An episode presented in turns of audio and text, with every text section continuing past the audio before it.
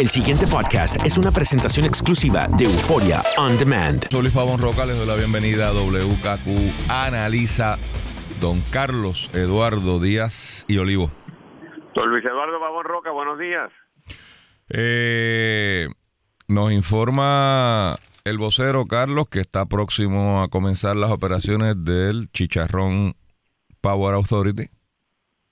El alcalde de Eso lo pusiste tú. Sí, eso lo puse yo. Bueno, porque si el de San Sebastián tiene el Pepino Power Authority, pues lo justo es que el de Bayamón, pues, tenga el chicha. mejor. ¿Vel- ¿Ah, qué? Chicharrón. ¿Qué tú dices? Vaquero Power Authority que, que Chicharrón Power Authority. No, Eso- No, yo prefiero un chicharroncito. no, está bien. Mira, eh, dice el alcalde de Bayamón que se cansó, se jaltó. No hay deadline, dice él.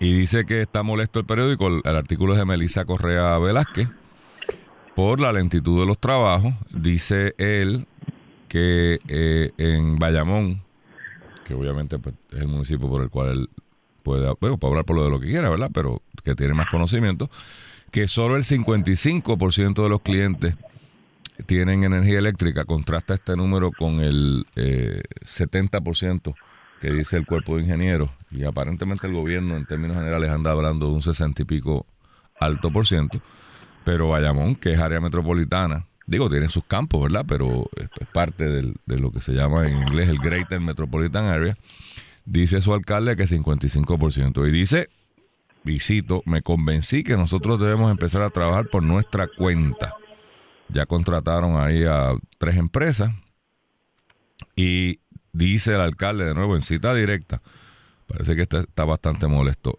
la AEE no quiere dar la autorización para el uso de las brigadas. Todavía estoy esperando por ellos para asignarles el trabajo. Ahora nos vamos a meter en las comunidades. O sea, que con permiso o sin permiso, coordinado o no coordinado, el alcalde está cumpliendo con lo que prometió, porque esto no debe ser sorpresa. Eh, lo había dicho en, su manera, ¿verdad? Elegante, eh, hace ya par de semanas, donde le había puesto un, un deadline, creo que era de dos días, así que fue muy, muy eh, dadivoso con el tiempo el señor alcalde, porque si mal no recuerdo había dicho dos días, han pasado dos semanas, así que no, no sé cuál es la excusa. No veo aquí en en el periódico la postura de don Justo, el actual director interino de la de la eh, eh, ¿cómo se llama? de la empresa de energía eléctrica de Prepa. Pero me imagino que esto abrirá las compuertas para que otros alcaldes eh, de ambos partidos pues hagan lo propio, ¿no? Porque estos son dos alcaldes poderosos, creo yo Ramón Luis más que el de San Sebastián, pero ambos poderosos del partido de gobierno. Y si los alcaldes del partido de gobierno están tomando por sus manos el devolverle algo de normalidad a la vida de la gente, pues yo creo que pues ahí está. Este me preocupa el tema de la coordinación, porque pues de alguna manera esta gente tendrá que hablar aunque no quieran, porque si no se presentan situaciones de peligrosidad, ¿no? O sea, si tú tienes una gente trabajando en una punta del cable y no lo saben los que están en la otra punta, pues se podría dar situaciones que, que nadie quiere. Pero de nuevo, si la agencia está tan mal administrada que ni siquiera, porque me parece a mí que esa es la noticia. O sea, No, no, no hay duda. Y Ramón Luis lo ha puntualizado.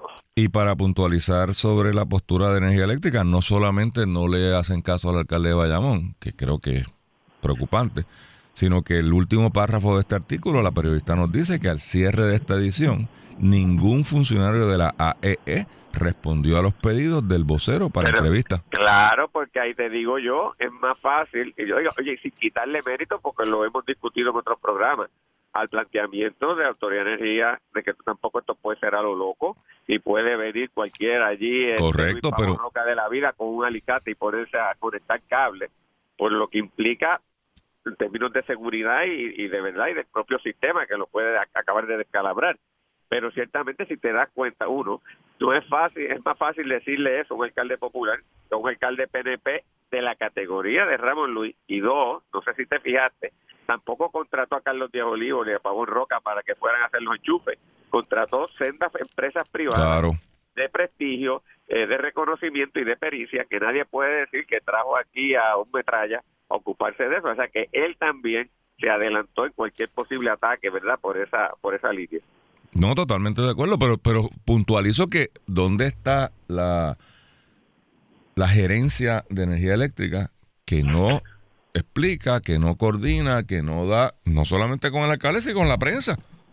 Pues Porque pues, alguna posición, alguna postura tendrían que tener, ¿no? Algo deberían decir. Bastantes fotutos tienen por ahí caminando diciendo embuste. Pues, Ay, pues- pero es, pues es que otro Ramón más. Luis, ¿Ah? que es Ramón Luis. Por eso, pero es Ramón Luis y el vocero. Porque no le, o sea, de lo que se queja el señor alcalde es que no, no me están haciendo caso, no, no, no coordinan, no, no, no reciben mi información para ver cómo vamos a coordinar esta cosa. Esa es la queja del alcalde y dice, bueno, ya me cansé, se acabó, voy para adelante. Pero, pero no le contestan al alcalde y no le contestan al periodista Bueno, que llama. o sea, no le contestan bueno, a nadie, en otras palabras. Luis, pero perdóname, es que uno sabe para lo que trepa. O, sea, tú, Sí. o, o el lagartijo, en este caso. ¿Tú crees que está por- a contestarle a Ramón Luis? Yo Lagar- creo que ya el Ramón Luis, hacer esa expresión, la bola se elevó de la cancha de un mero funcionario, eh, ¿verdad? Administrativo, gerencial de energía eléctrica y está a nivel del gobernador. Yo Claro. me imagino que ahora quien hablará eh, en el día de hoy, el gobernador, el secretario de la gobernación o alguno, ¿verdad?, de los de funcionarios Fortaleza, que dirá eh, y tratará de establecer algún elemento conciliador. Bueno. Pero eh, yo creo que es eso, es decir, eh, esto ya trepó a otros niveles. Totalmente de acuerdo. La otra noticia eh, que trae el vocero que me llamó la atención, Carlos, es la situación esta con las aseguradoras. Porque, no tanto por el, el- el- el bochinche de las aseguradoras, porque a mí por lo menos no me sorprende. O sea, que las aseguradoras no quieran pagar. Ajá, hello. Creo que ese, Eso es parte de su modo operacional. Ese correcto. cheque, hacer todo lo posible. Ese es el modo Por operandi. ver por qué yo de razón yo no, no tengo que pagar o cuánto más tarde puedo hacerlo. Sí, o si pusiste una coma donde iba un punto, un punto donde iba una coma, y entonces pues hay que hacerlo de nuevo, etcétera, etcétera, etcétera. Así que ese es ese juego. A mí lo que me llama la atención, No, yo creo que el gobierno, antes, los funcionarios burocráticos del gobierno, antes de entrar con el gobierno, trabajaron con aseguradoras. o de ahí salen, ¿verdad? Bien adiestraditos. Sí, sí, eso es una Pero a mí lo que me llama la atención de esta noticia, que obviamente pues, pues, es una preocupación, es que hay que atarla con el plan fiscal. Porque el gobierno de Puerto Rico había representado en su plan fiscal a la Junta, o en su propuesta, o en su borrador, que contaban con 27 billones de dólares que aportarían las aseguradoras privadas al pago, ¿verdad? De los daños, esto, lo otro. Número que desde el día primero nos estuvo curioso por, porque no hay un fundamento. O sea, ¿cómo se llega a ese número? Pues, pues nadie explicó, por lo menos no surge claramente del plan fiscal. Está puesto ahí. Y 27 billones de dólares es un montón de dinero, ¿verdad? Lo podemos estipular. En su defensa salen eh, las aseguradoras y destacan que, que no es correcto desde la óptica de ellos que haya un freno o haya un detente en, en los pagos o en el procesamiento, porque al 31 de mayo habían pagado un billón de dólares.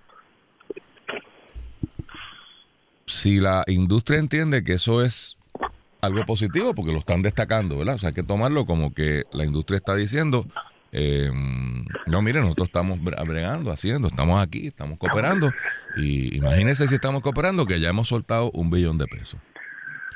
De un billón a 27. Hay una diferencia brutal. Si es correcto que desde la óptica de la industria, vuelvo y repito, desde la óptica de ellos, aquí no está pasando nada normal y esto es un proceso que está fluyendo. Y como ejemplo dan que ya soltaron un billón. Pues yo no creo que ellos en su mente estén pensando que hay 27 billones que van a fluir. Porque entre 1 y 27 faltan 26. Y ya han pasado cinco meses. O sea, se supone que en estos, en estas cosas, al principio fluya un dinero. Porque, ¿verdad? Pues la gente le llegaron, le adelantaron. Y eso tiene dos fuentes principalmente. Una, unos adelantos donde el seguro dice, mira, yo sé que hay unas pérdidas ahí de 100 mil pesos, pero te voy a dar 25 adelante, que no hay duda de que eso, los 100 mil hay que mirarlo, hay que estudiarlo, hay que buscar documentación, papeles, toda la vaina que piden, eh, pero cógete esto adelante para que bregue. Eh, ese, ese muñeco está por ahí. Y hay otras que se pagan, o sea, que sencillamente se ponen de acuerdo. Mire, sí, efectivamente, aquí está, están los papelitos. Ahí depende de la diligencia tanto del asegurado como del asegurador y, llegan a un, feliz término. Y hay otras, esperemos que la minoría, que terminan en litigio, ¿no? Y contratarán abogados y pelearán eh, por, cuánto es la pérdida y cuánto es lo que se, se, se tiene que pagar. Pero me llama mucho la atención que a 31 de diciembre, porque no están los números de enero todavía, a 31 de diciembre, lo único que se ha desembolsado sea un billón, si la que es, un, que es un montón de dinero, o sea, no estoy, pero si la expectativa es que van a ser 27, o aquí hay unas controversias brutales sobre qué va a cubrir o no va a cubrir un seguro, o ese número, Carlos, sencillamente eh, de la manga production. ¿No te parece? Adiós, mira. Luis. Llegó. Yo tenía esperanza de que una posible explicación a esto es el hecho de que hay muchas reclamaciones.